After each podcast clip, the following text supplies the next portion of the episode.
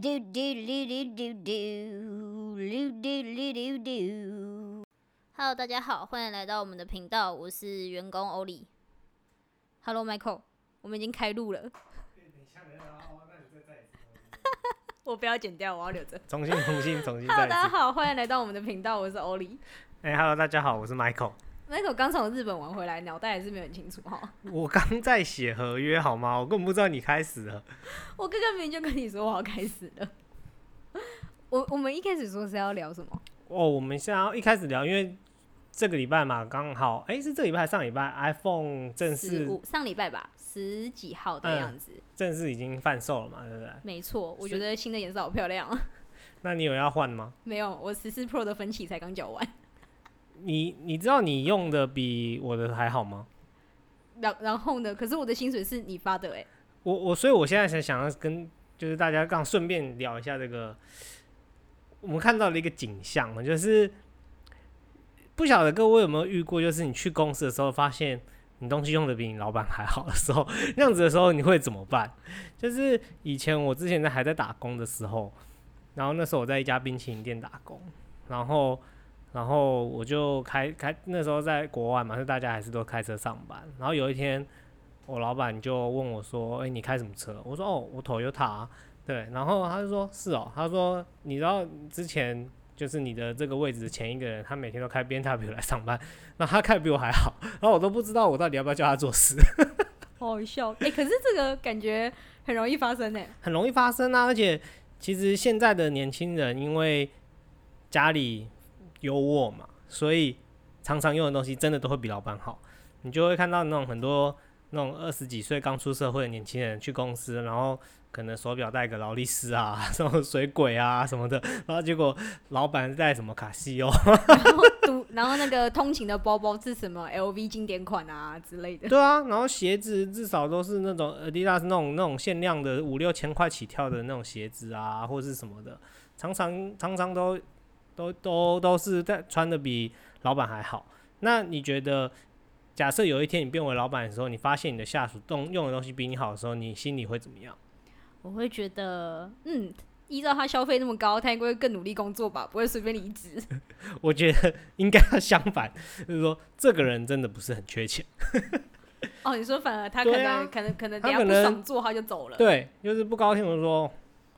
我要从你这边赚到我手上这只劳力士，我不知道要做多久。哎、可是老实来讲，因为大部分就是都是 M 型化社会嘛，嗯所以其实百分之八十的财富是掌握掌握在百分之二十人的手中。是，然后其实我也没有觉得现在的年轻人特别有钱，可是我觉得现在的年轻人特别舍得花钱。应该是说，呃，他们比较没有，呃，就是说他们不需要去思考，就是如果没有钱怎么办这件事情。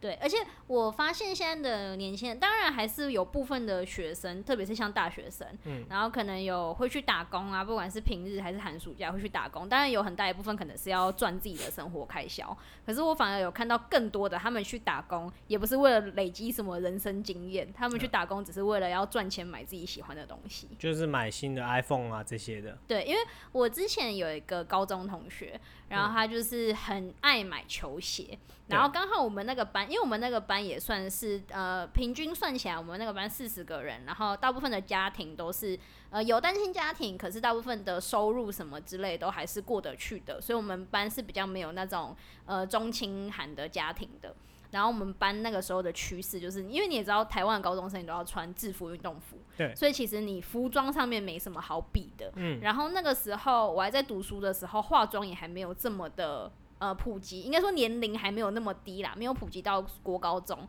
所以那个时候大家最爱比的一个东西是球鞋，还嗯，有可能头发染什么颜色，因为我们那个时候高中已经没有也没什么好比了，对，就是头发啊、球鞋，对，然后我那个时候高中有一个同学，那个男生他非常的热爱 Jordan。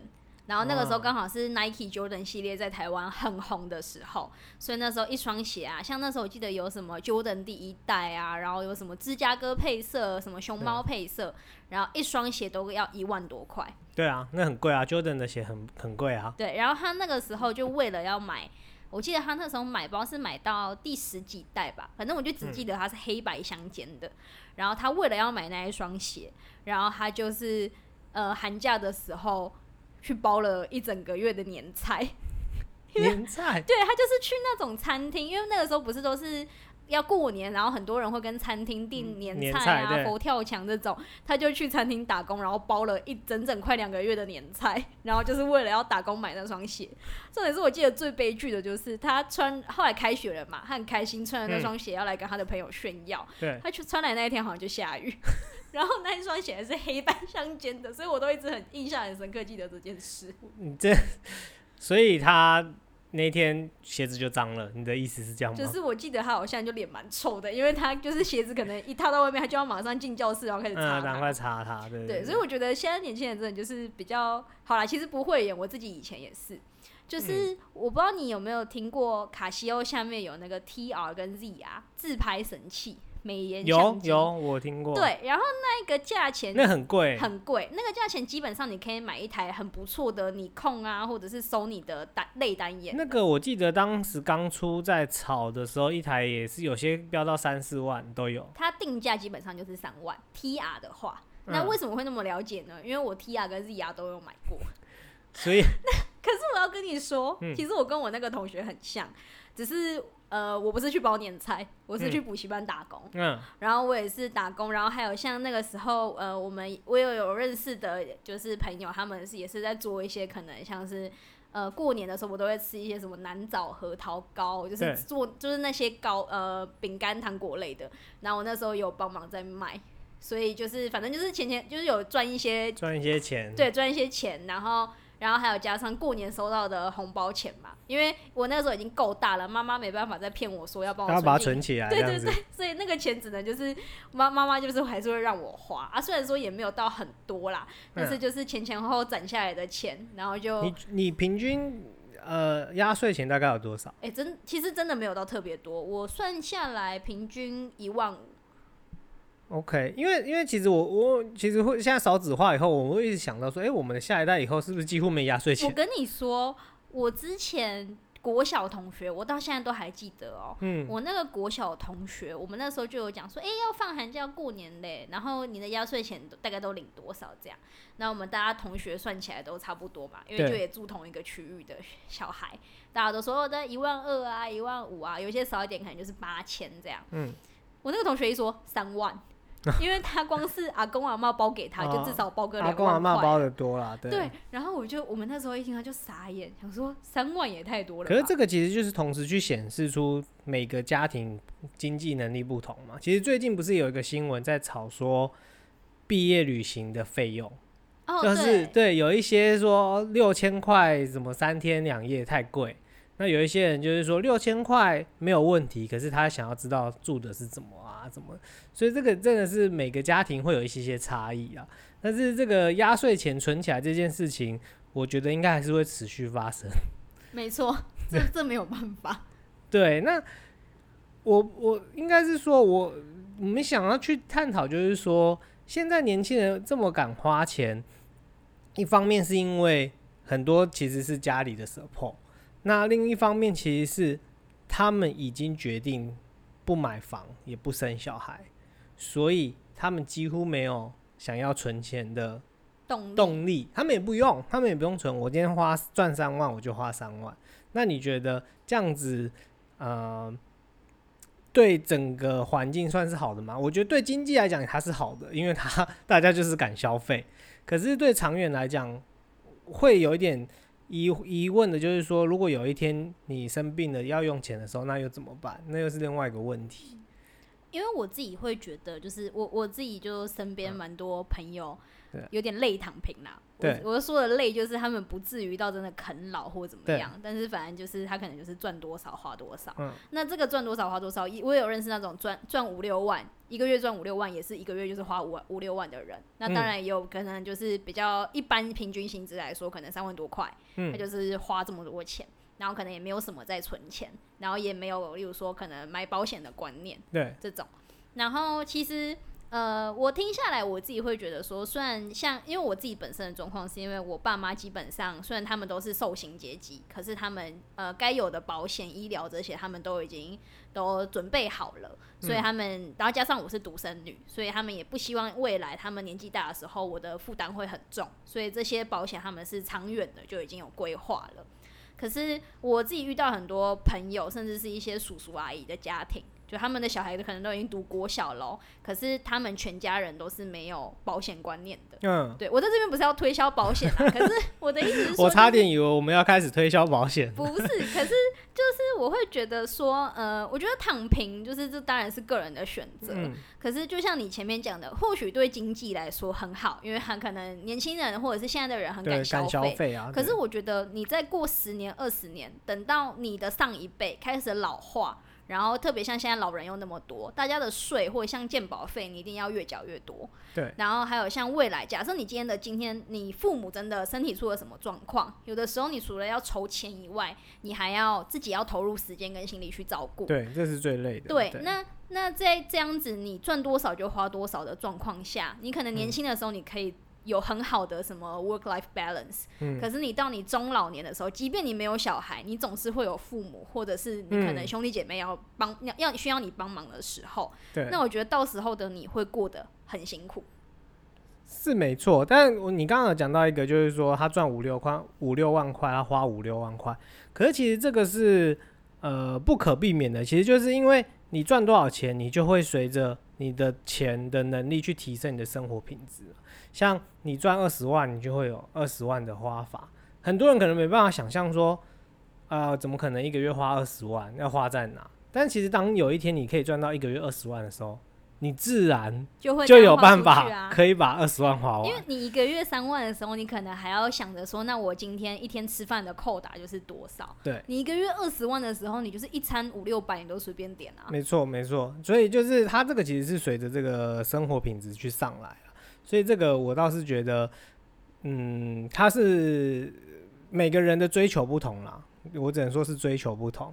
那我们现在就是回到这个之前我们一开始讲的这个 iPhone 这件事情，所以这次你会换吗？不会，就跟你说十四 Pro 的分期刚缴完，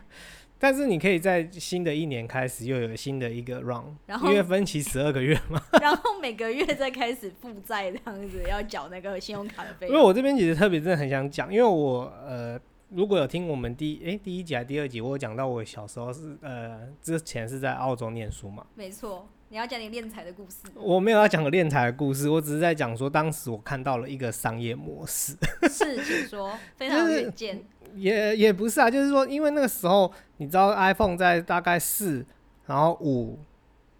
甚至到六之前左右的时候，它在上市的时候，它会有一个跟。呃，世界上它的销售国，我记得一开始它都是只有六七个国家先上，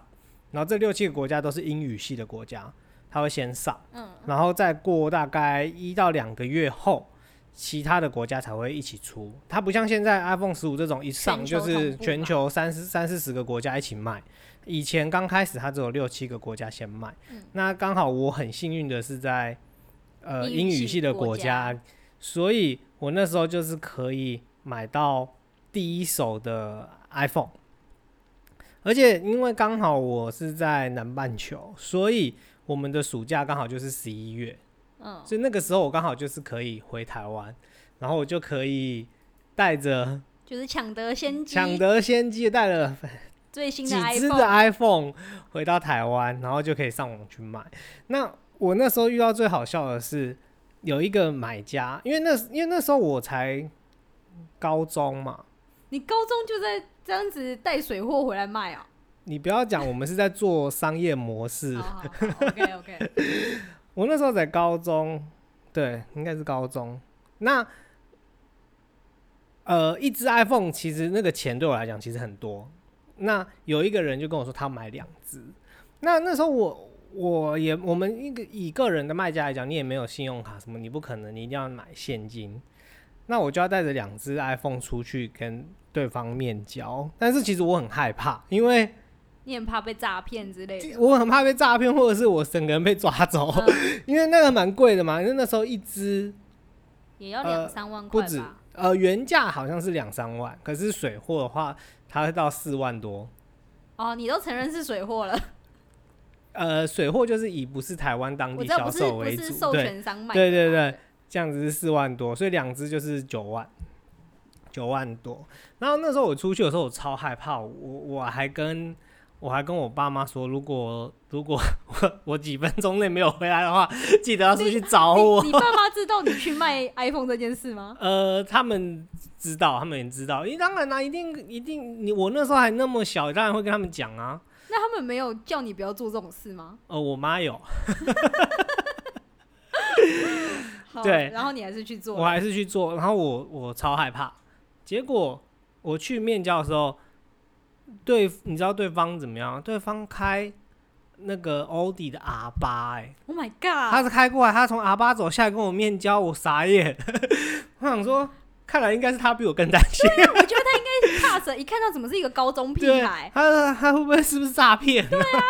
对，所以我那时候后来我又回去跟我妈妈讲说，哎，原来他这么有钱，所以我其实不用太太害怕。对，所以这个就是当时啊，可是后来随着这个 iPhone 的演变之后，他们越来越通路越铺越广，然后这个商业模式从此就死亡，就消失了。对对对。那时候还有手机行跑过来想要跟我合作的，真假？真的，因为专门请你从澳洲代购，对，因为他们就是他们通路更大嘛，嗯，他们销售的管道更多，那不像我那时候只能在雅虎拍卖，还有露天，就这两个哦，没有什么现在什么虾皮什么的，没有，就只有雅虎拍卖、露天。所以那时候还有手机行，就是打电话给我说，哎，你你你会不会有货还是什么的？所以就是。对，那个时候有做到这样子，但是后来就没有了，因为就没有生意。看来你想要创业，真的是还蛮早就想要创了。我那时候如果我那时候如果开手机行，应该可以赚蛮多的吧？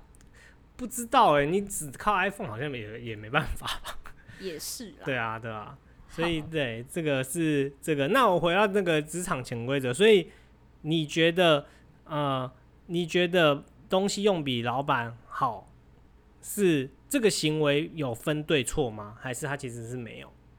我觉得没有分对错，可是主要还是看，我觉得就是感受问题，就很像前阵子在吵不爱做到底要到底要不要让座一样，就是呃，大家其实都是。你依照自己的能力去做这件事嘛？可是例如说不爱呃捷运的票，大家的票价都是一样的。那其实你要不要让座，基本上是道德上面的问题。它没有真的法规规定你，或者是有呃就是票价的差别。对。然后像是你说员工用的比老板好，可是讲真的，员工今天去买那些东西，他也是花自己工作的所得，或他花家里面的家产。嗯那其实也无关于说今天他的收入或者是他的等级之等是不是比老板高，所以我觉得单纯就是真的很很多时候我觉得是 emoji 的问题。但是我觉得以站在这个职场的角度来讲，呃，我必须说他的呃他的坏大于好。对他的，因为毕竟因为这是观感问题嘛，然后会。会影响到老板看你的看你的眼光。那当然不是每个人都这样子，可是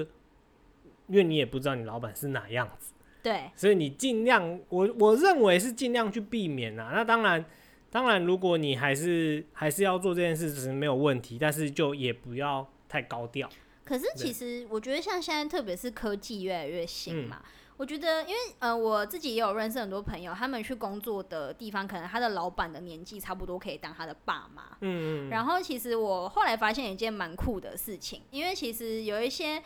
呃，有一些老板或主管，因为他可能看到你跟他小孩子是差不多的年纪，所以他其实会比较包容你，或者是他可能会把你当成自己的小孩在照顾的那种感觉。对。那其实我之前就有遇过同事，他刚去的，他刚去一间也是很大间的电脑公司实习的时候，他那时候很怕，他就想说，啊，里面都是一些做了二三十年的老鸟，他会不会去了然后就被压榨啊之类的？没想到他一去，因为那里面的人基本上都可以当他爸妈。然后他们真的每一个都把他当儿子宠，就是他去那边实习，他竟然变胖。那变胖的原因是因为那些阿姨跟叔叔，只要家里面有什么水果，然后有什么零食，全部会带来给他吃，然后很照顾他。然后可是几个这个年轻人讲真的就是老人家看不懂的那种嘛，就是诶、不知道为什么可能会穿名牌球鞋，然后可能会用 iPhone 啊，然后嗯老人家可能都还在用那种，甚至久一点的可能都还有在用折叠手机的。对，对，可是后来是呃，因为这个弟弟一部分也是跟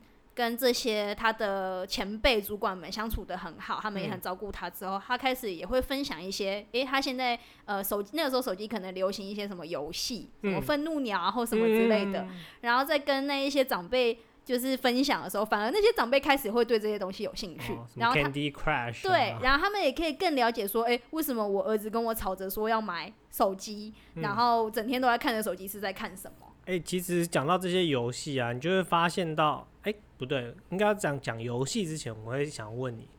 所以你来公司有变胖吗？你说来这边吗？来来之前就变胖了，没有，来这边后，来这边后哦，没有哎、哎呦，那讲真的是没有。给你吃的不够，是不是？呃，那怎么说？我觉得是上班的路途太操劳了，哦，好，那我们赶快跳过这个话题。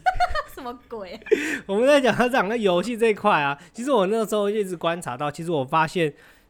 呃，长辈们在游戏的执着度超过年轻人。没错你，看到现在那个宝可梦在还在玩的大部分大，不能说全部，大部分都是长辈，而且他们真的很执着在这件事还会一情上。次有很多只手机。对，没错，他们真的，其实他们想要呃封起来的话，比你更恐哎、我。不知道你有没有看过一张梗图，就是嗯它是 Candy Crush 的地图，然后那个关卡已经可能到什么嗯十万多，对，Candy Crush 很多，对，然后下面就是一个发疯的猴子还是猩猩，然后就追追着，然后追着那张地图，然后前面就是那个后端工程师，然后那个人就讲说，那只猴子就是我妈，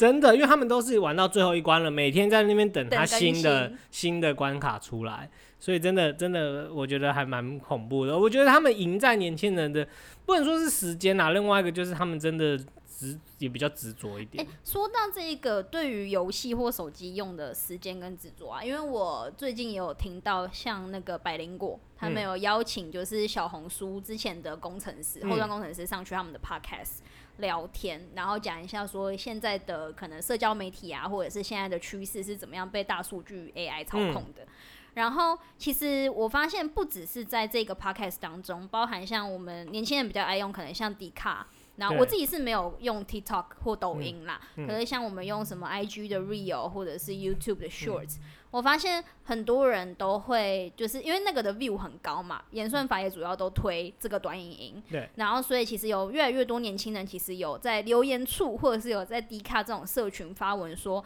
他发现他看短影音看到后面之后，他其实人会觉得不舒服，他会觉得晕眩或者是注意力没办法集中。然后短影音的设计，其实后来那个小红书的那个工程前工程师有讲，他说他那个设计就是故意让你好像你看了什么，你又没有看到了什么，然后你就会一直持续性的想要往下滑。他说嗯，那全部都是有设计过的，然后所以也会导致成说，像现在的年轻人越来越没有集中注意力的的能力，他们因为脑回路会被训练嘛，对，所以越来越长的文章他们看不下去，然后长的影片也看不下去，就连像那很多人讲说，那为什么看不下去 Netflix 或者是 Disney Plus 的剧还会那么红？嗯可是很多人不知道的是，其实年轻人都会开几倍速、几倍速的去看。哦，就是那种一倍速，呃，两那种两倍速那种对，看，那他们还去还会去看原因是什么？难道是因为他真的喜欢这个东西吗？还是说他是为为了维持那个话题嘛。对？所以其实呃，我觉得我觉得这也会是以后的问题啦。就是以后好比说长片的，例如说电影产业或者是影集，会不会逐嗯渐没落？包含像前阵子一直到现在，好莱坞的编剧都还在持续罢工嘛。对，所以也像很多平台也有讲说，哦，明年可能会剧荒啊，或什么之类，因为很多档期都要延后。然后再加上像现在短影音的潮流，就是基本上这么火热，一时半刻可能也找不出来别的东西跟它抗衡。嗯，所以我觉得以后的 年轻人可能自己也要保重，因为真的会，我我自己也会也有这么觉得，就是你我会会越来越没有耐心，而且嗯会没有办法一心，呃，应该说你会一直很很常会一心二用。对，因为现在的人也都习惯这种快节奏了，所以他们嗯可能会像以前，可我们可能就是哦电视开着，你也不管电视播什么，你就去打打扫啊或做别的事。可是现在的年轻人更可怕，他可能是 Netflix 开着，然后开个两倍速，然后手机在滑短影音。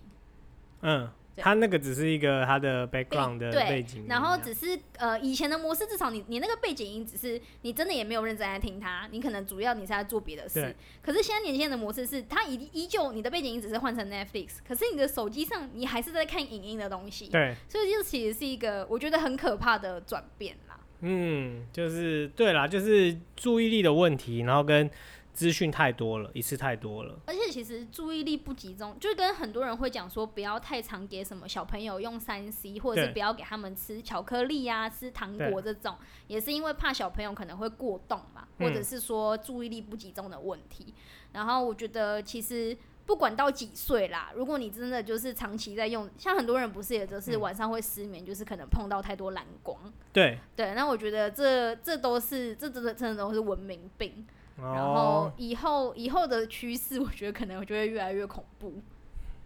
好，所以这个是你身为年轻人目前获得的资讯，就是目前得到的感想啊，就是因为资讯爆炸的问题，我我一分钟我就想要看至少五个影片，对，而且像我之前不是，嗯、我之前有在补习班当过，就是老师嘛，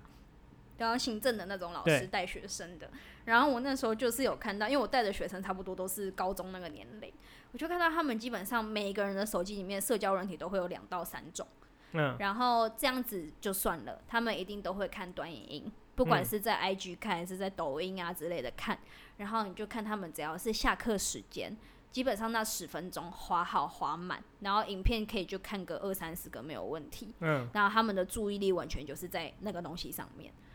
我就觉得这是一件非常恐怖的事。所以所以才会有那种就是手机被父母没没收，小孩跑去自杀的那种问题，对啊因为他们已经没有他们没办法离开这个东西而，且你知道吗？就是手机被没收，甚至会比小孩子宁可直接被就是被揍。他可能他开他宁可直接你骂我你揍我你都不要把我手机手机拿走。走，对啊，这个真的是没有没有办法，这个是趋势趋势。可是就就就很可怕哎、呃，我觉得时代的改变这个东西它，它会有它自己的出路啦。就是这不是我们一个人、两个人可以改变，可是我觉得它它会慢慢的导向别的东西。就是可能之后下一个下一个你下一个世代出来的时候，是他们可能不一定是短影音的，他们可能会进到不知道 VR 的世界里面或什么的。哦对啊，很多人也都在，像那个 Apple 不是今年年初也出了嗯那个什么 Vision 没错啊，对啊，就是下一个世代可能就是进到 VR 世界里面，那你就是真的像以前我们玩网络游戏 RPG 嘛，那是透过电脑嘛，那以后说不定就是人真的进去。哎、你有看？过有一部片是那个一级一级玩家？有有，就是类似那样子。我是觉得未来说不定有可能往那个方向走。那往那个方向走的时候，可能又会是感觉是另外一个新的世界了。对啊，因为我之前就是看网络的一些影片，或者是人家在讨论，就有讲说奇异点的诞生嘛。对你有听过奇异点这个词吗？就像是说以前的人完全没有料想到，他他他可能他可以理解说，呃，像是电灯的出现，嗯钢钢材的出现，金属的出现，因为它是一个很实体的东西，他看得见。可是到后面开始有，例如说像是电脑、电视、嗯影音，然后这些东西是用程式码堆叠出来的。嗯，它算是一个比较虚的东西。对。然后呃，人们就会把这种就是你以前从来不会想过的科技跟发明，然后他们会称为这有点像是一个奇异点。哦，OK，对。然后像现在很多人就在讲说，未来的奇异点可能就是像你前面我们有提到的，像一级玩家这种。就是我觉得应该就是所谓的奇异点是比较新的说法啦。我觉得以前的讲法可能会是像是工业大革命，对，就是类似这种。逻辑。对，就是以前是骑马，突然间有车子出现这种东西。对可是应该说，骑马跟车子，你可以料想到它的转变。你你确定？不是，应该 你确定？你你你本来就是你今天在运输的时候，你需要一个承载的器具，只是这个承载具器具到底是用人力、用动物，还是他今天可能改变成用用推车？这个完全是不同的，你没办法想象哎。其实照理来讲，当以当时的古代的人，他不可能想象有车子的出现啊。应该说我觉得，嗯、应该说我认知啦，奇异点的出现比较像是说前面这个东西它从来它就是你没有有机可循，它就是突然蹦出来的一个一个就好像智慧型手机好了。有啊，这个也是慢慢来的啊。可是以前的手机大部分的话，你就是因为手机最基只是应该是说手机的功能变了。对以前手机的功能是要打电话，对，现在还有多少人用一般的电话打？几乎基本上没有。几乎啦，几乎没有。那都是用通讯软体，或者是，而且现在的人更希望的是可以用文字就文字，对我不想要打电话，我连订餐厅我都不想要打去订。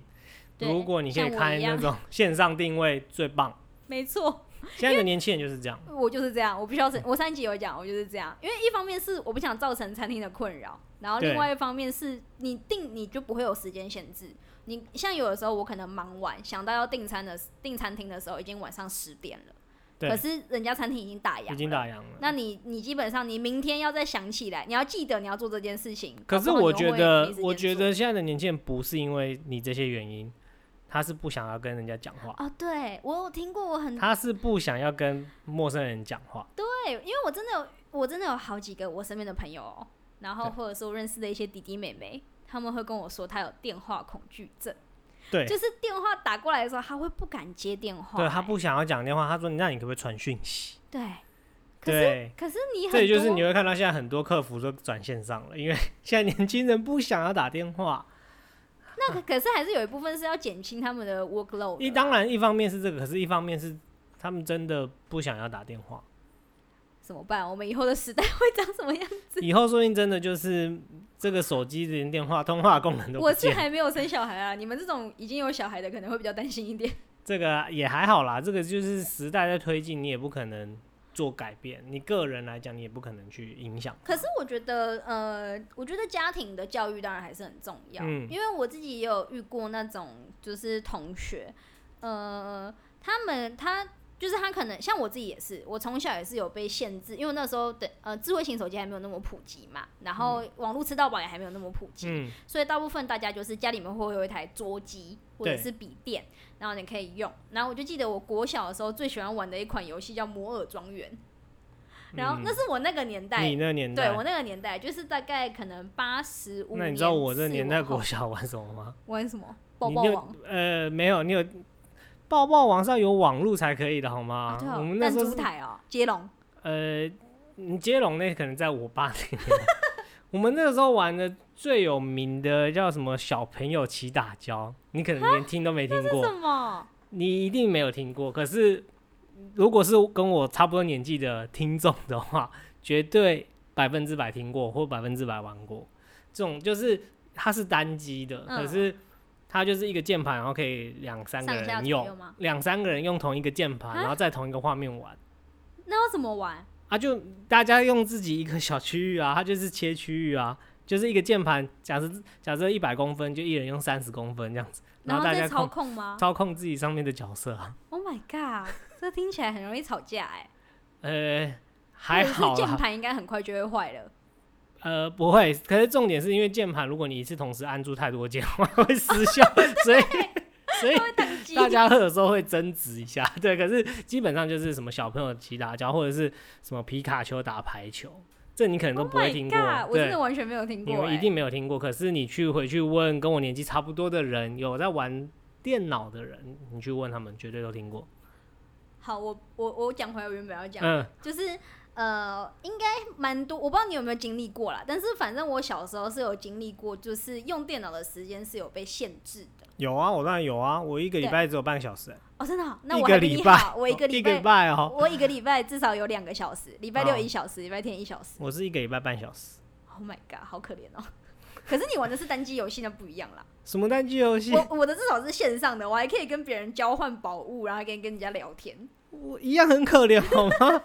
我不管你是什么游戏，只有半个小时哎、然后，可是因为我要讲的主要呃限制这部分，我觉得，我觉得呃，虽然说很多人很喜欢诟病亚洲父母，就是只需要让自己小孩成绩好，啊当医生、当律师，然后不给小孩去尝试各式各样的东西。我觉得对啦，这或许是一个很我们很常见的问题，就是父母的问题。可是我不得也不说，就是我觉得适度的去限制跟管控是很必要的事。嗯，因为像现在很多小朋友，就是可能带出门，然后因为他们可能平常在家里面已经看妈妈的手机或 iPad 看习惯，对，所以带出门的时候，你要以防他吵闹。所以你可能也是会就是 iPad 对给小朋友看，那这个当然是很多家庭都这么做。我觉得我觉得这没有什么对或错，因为那就是你自己的小孩，你自己教育。可是我就有，可是网络上面其实前几年就有讨论过这个问题。你 YouTube 影片看一看看一看之后，他会开始推送你一些不是小朋友应该看到的东西。哦，就是它叫做 Elsa Gate，那个 Elsa 就是《冰雪奇缘》的 Elsa 那个 Elsa，它那个 Elsa Gate 就是在讲说。你可能你全面都是看到小朋友就是在玩玩具的影片哦，然后可能也不会有人出现，他可能就是玩具车，然后有一个人在玩在操控这样。他现在没有自动跳影片，会突然变成一个很可怕的画面，可能整个呃灯光会变得很暗，然后会配诡异的音乐，然后开始就会有一些就是可能玩具车原本好好在玩，嗯，他可能会突然变成说玩具车把一个玩偶撞过去、碾过去这种。反正就开始会有这种很可怕的东西出现，所以其实后来 YouTube 又出了一些管制方案。对。然后，但是我觉得这种东西，你你好，你 YouTube 至少是一个这么大的平台，而且它可能算是美国的公司，就是大家会比较重视这一块。嗯。可是你之后用的很多软体什么之类的，它不一定，它因为现在的媒体跟软人都很嗜血，所以其实演算法或者是软体的设计会让你变得越来越。嗜血，对，或者是你就是要看那些很耸动的标题，你才会点进去。所以我觉得小朋友的东西要控，就是除了平台，当然平台方有责任要控管以外，我觉得本身还是可能父母或长辈要稍微控制一下。我们怎么从 iPhone 讲到小朋友？这怎么讲到从从 iPhone 讲到育儿？这有点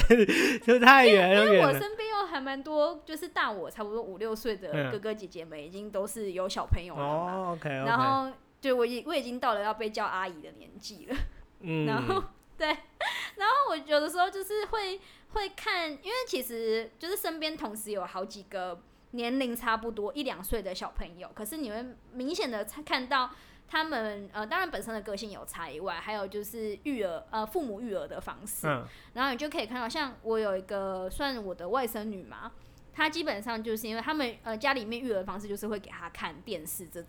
所以他只要去外面，他看不到可能佩佩猪或什么之类的，他就会开始就是爆哭，或者是就是疯狂尖叫。可是正常的父母或长辈因为会怕影响到别人，所以就只能妥协。可是其实大家都知道这不是一个健康的关系。对对，然后可是我另外一组的小朋友，他们是他们的父母从来都没有给他。这样子，对，就是呃看影片的习惯，所以其实小孩子虽然说可能去外面他会闹，他会他会吵会闹，可是他至少可以就是呃沟通，小朋友还可以稍微有点理智这样。OK，好哦，我希望以后将来你会变成一个非常厉害的妈妈。我觉得我小孩应该会很惨，因为我应该会很凶。对我我我也这么认为。好了，那今天的节目就先到这边，谢谢大家，好，谢谢。